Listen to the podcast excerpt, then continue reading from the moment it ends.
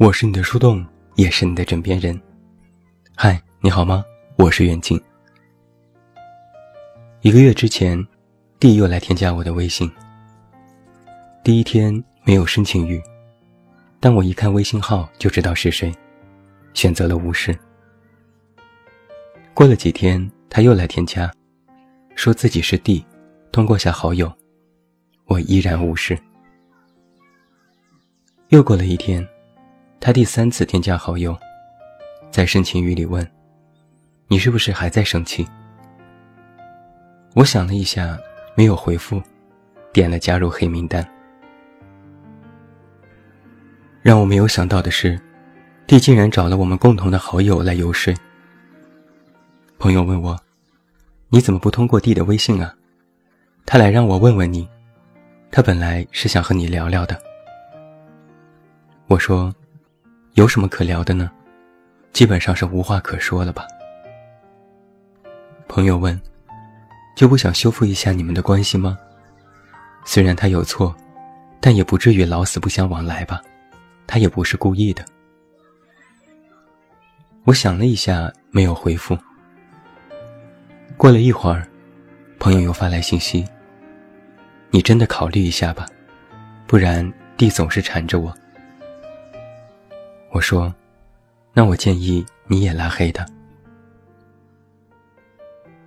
往事的经过不用再赘述，无非是被曾经的好友恶意污蔑重伤，备受打击，于是选择默默远离。你可能也明白这种感受。被一个陌生人伤害，或许过段时间就好了，但是被好友伤害，那真的……”就会成为一种心理阴影。这件事过去一周，朋友告诉我，弟发朋友圈指桑骂槐，说我小家子气，没度量，还在一个群里截图我网上的信息，让大家人肉我的地址。我无奈的笑笑，你看吧，江山易改，本性难移。朋友也很无奈。或许吧，也许他只是想着急的联系到你。我说，无所谓了，只是希望再也不要有任何瓜葛，就谢天谢地。朋友问：“你就这么不能原谅他吗？”我说：“不是原谅，而是算了。”坦白讲，我是一个记仇的人。人们都说天蝎座腹黑，我觉得自己作为一个白羊座，也是心眼很小。谁伤害了我，我都能记很久。但我也不会报复，就是会选择赶紧离开是非之地。想想也是怂。之前我觉得自己这种想法不好，很小肚鸡肠，谁还不遇到一些误会呢？说开了也好。但是渐渐的，我觉得自己其实并没有做错什么。网上曾经流传过一段关于郭德纲的采访。他曾被徒弟背叛，有记者问他：“你是不是永远都不会释怀了？”郭德纲这样说道：“我挺厌恶那种不明白任何情况，就劝你一定要大度的人。离他远一点。”雷劈他的时候会连累到你。他坦言，这个东西是要跟人一辈子的。如果连这个事情都记不住的话，那这辈子活得太冤了。我曾一度把这段话当做我的处事原则之一。你知道，有些事情，真的不是简简单单靠着一点解释和道歉。就能过去的，尤其是遭遇到误解、背叛、重伤之后，自己明明心里备受伤害，也不是用“对不起”这三个字就能轻描淡写治愈的。我曾经跳进一个坑里，好不容易爬进来，那我一定是选择之后小心谨慎，避开以后所有的坑。从来没有一个道理告诉你，你就掉吧，掉的多了就习惯了。而我所谓的记仇，不是非要记住那些破事，而是我要让自己长个记性，不要再像从前一样被伤害，躲开那些坑。不想再被别人玩弄，于是自己选择离开那些人。有人也曾经劝过我，要学会不在意和谅解。道理我是懂的，我也可以不在意那些往事，不在意那些伤害，但是我必须要让自己长个心眼，哪怕嘴上说着原谅，心里都会拉出一条警戒线。因为曾经被伤害，心里开始有了雷区，谁也不能跨进去一步，不然就是同归于尽。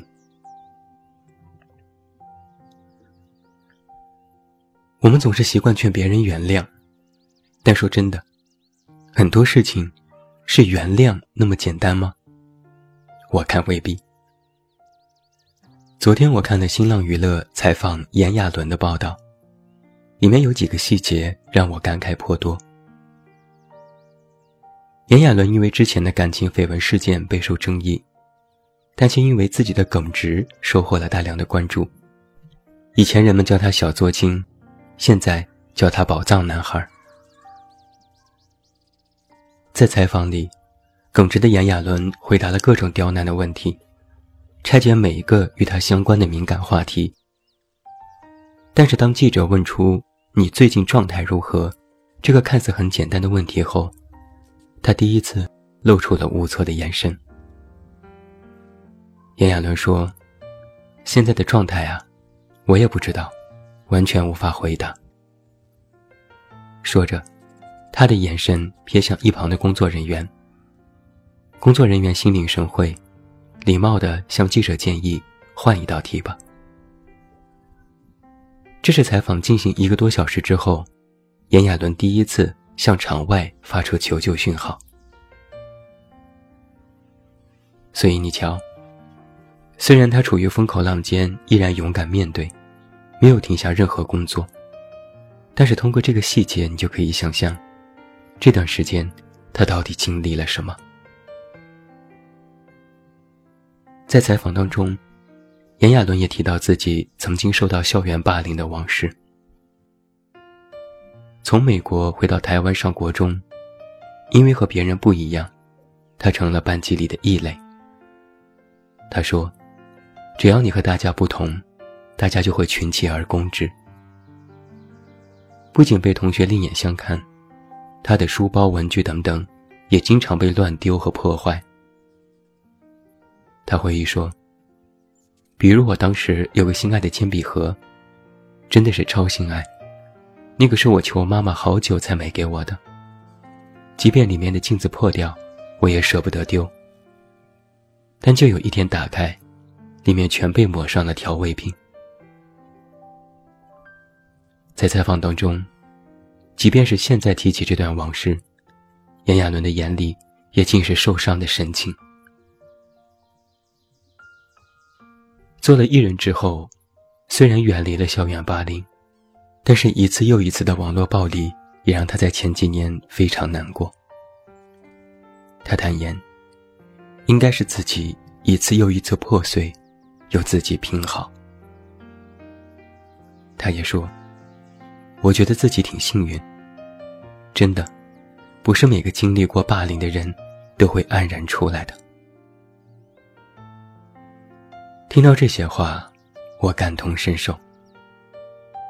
很多事，不是一句简单的“都过去了”就能掩盖的。不是说我原谅了，他们就消失了。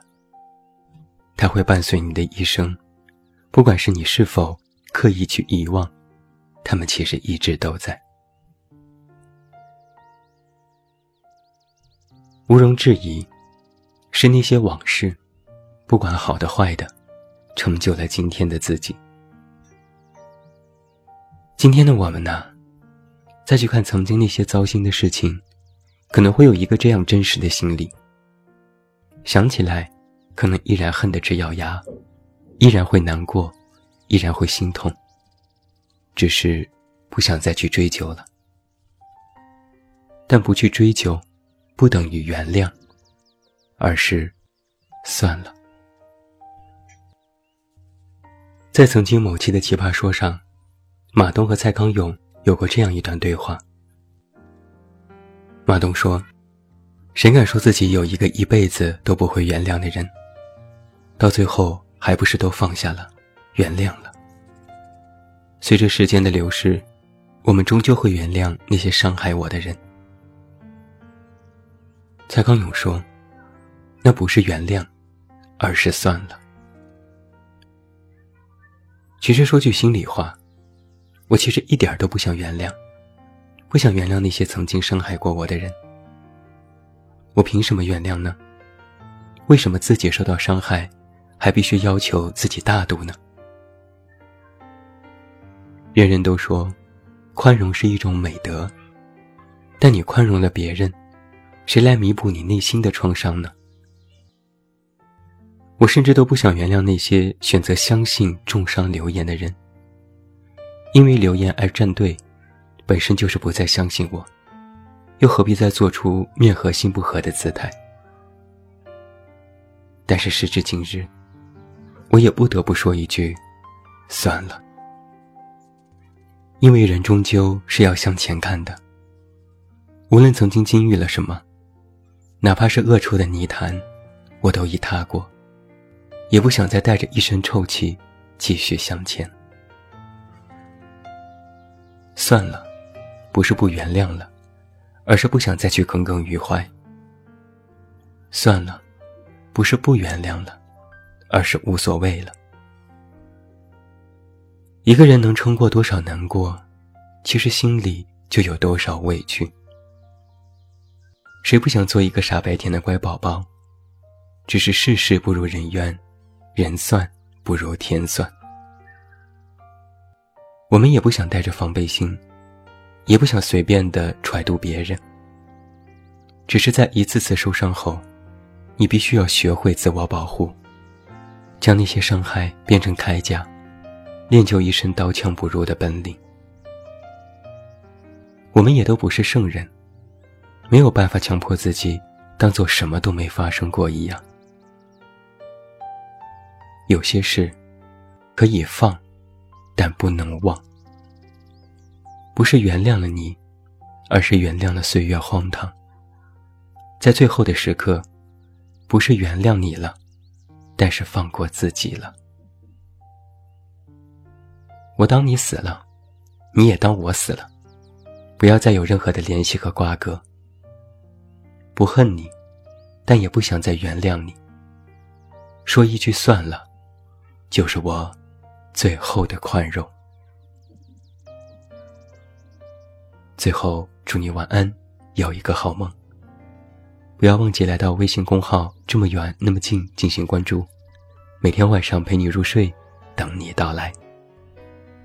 我是远近，我们明天再见。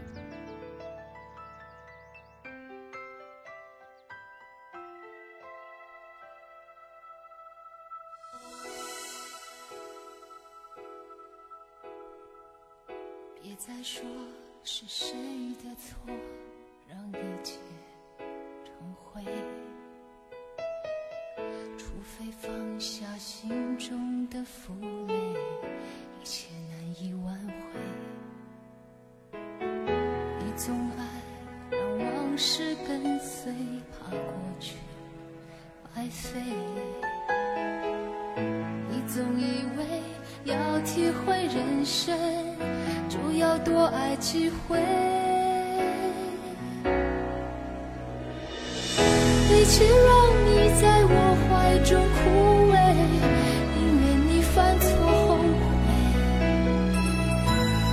飞向梦中的世界留我独自伤悲与其让你在我爱中憔悴宁愿你受伤流泪莫非要你尝尽了苦悲才懂真情可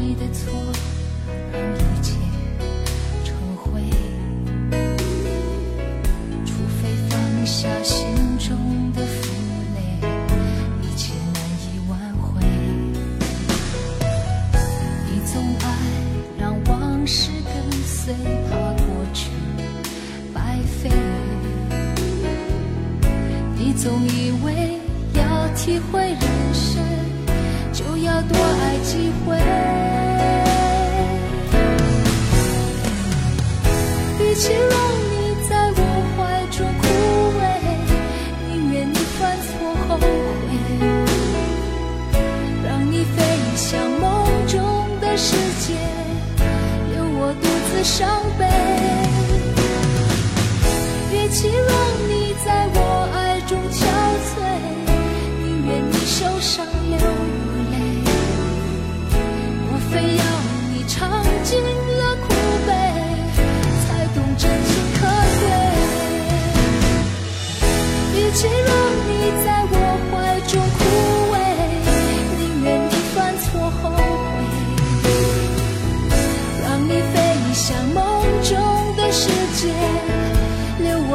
留我独自伤悲。一起让。